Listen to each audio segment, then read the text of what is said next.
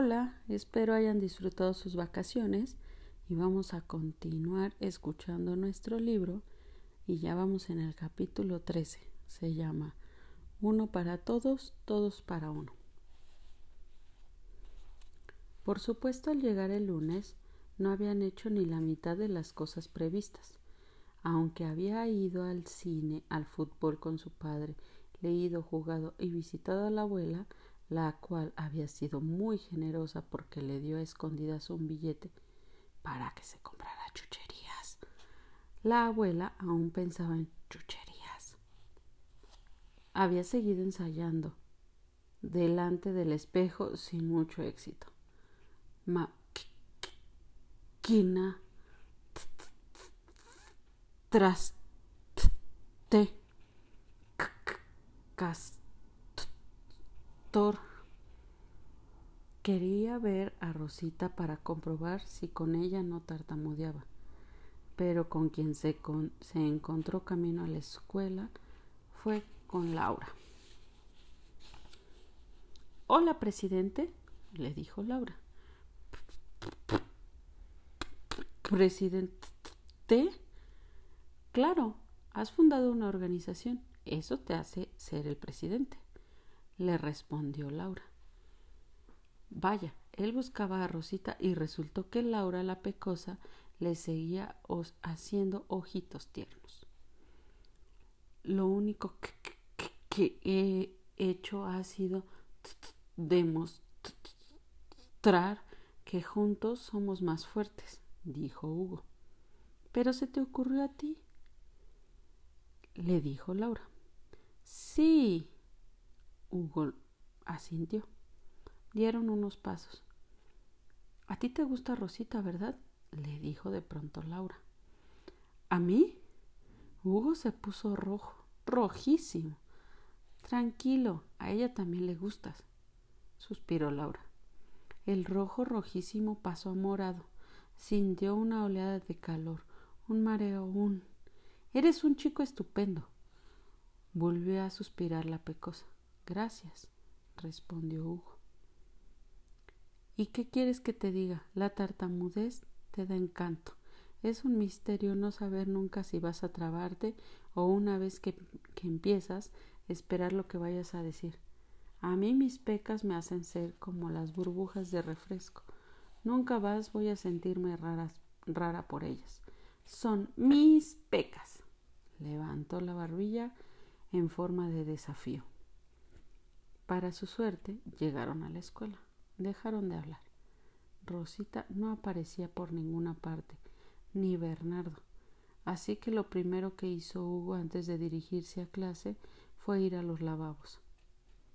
Entró en uno de los cubículos todavía vacíos e hizo pipi. Envuelto en sus pensamientos con el corazón acelerado, acelerado en muy pocos días su vida estaba cambiando y rápido, muy rápido. Salió del cubículo y entonces se lo encontró, cara a cara. Vicente, acorralándolo. ¿Vas a contarme qué está pasando aquí, pedazo de fotocopia tartamuda? lo provocó el energúmeno. Oye, que. Eh, intentó eludirlo Hugo. No, tú te quedas. Lo detuvo y lo empujó contra la pared Vicente. Es hora de que tú y yo tengamos una conversación de hombres y que quede bien claro quién manda aquí si no quieres que cada día te machaque como una cucaracha. Le gritó Vicente. Hugo tragó saliva. No podía hacer nada, nada, ¿o sí? La contraseña. Tenía la mente hecha bolas, así que le costó trabajo recordarla. Socorro, Jerónimo, ayuda. ¿Y si nadie lo oía? Los lavabos estaban lejos de las clases y a primera hora todo el mundo había hecho sus necesidades en casa. Todos menos él tan tonto. De pronto recordó la contraseña y la gritó a pleno pulmón. ¡Aquí! Vicente esbozó una sonrisa. Ya tenía el puño cerrado, dispuesto a soltarle el primer golpe. Si vuelves a abrir la cara será peor, enano metralleta, gruñó Vicente. Pero no hizo falta repetirlo, Por detrás de Vicente de pronto aparecieron Bernardo, Ricardo y Juan Pablo jadeando porque habían llegado a la carrera. ¿Algún problema, amigo? preguntó Bernardo. Vicente volvió la cabeza contrariado por la sorpresa. A los, a los otros tres se le, unieron, Poncio y dos chicas, Esperanza y Matilde. Dos chicas en el lavabo de los chicos.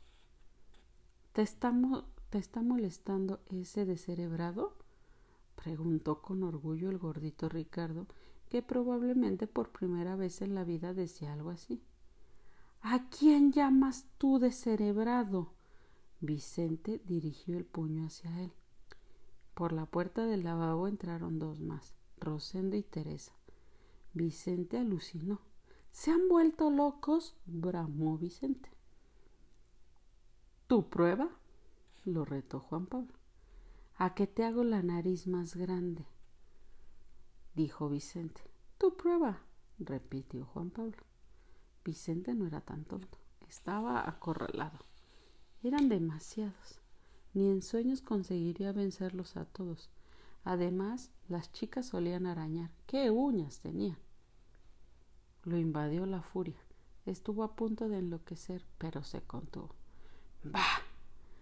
Ya los atraparé uno a uno, solos, gritó enfurecido y se dispuso a salir de los lavabos. Nunca estaremos solos, le dijo Hugo sin tartamudear. Mientras Vicente salía de ahí, hecho una furia, se hizo el silencio.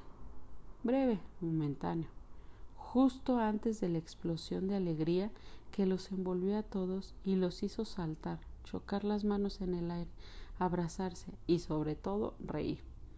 Reír, lo más sano de la vida. ¿Qué les pareció este? Ahora sí todos se enfrentaron al bravucón este, ¿verdad? Aquí termina el capítulo y seguimos con el siguiente la próxima semana. Pásenla bien. Bye.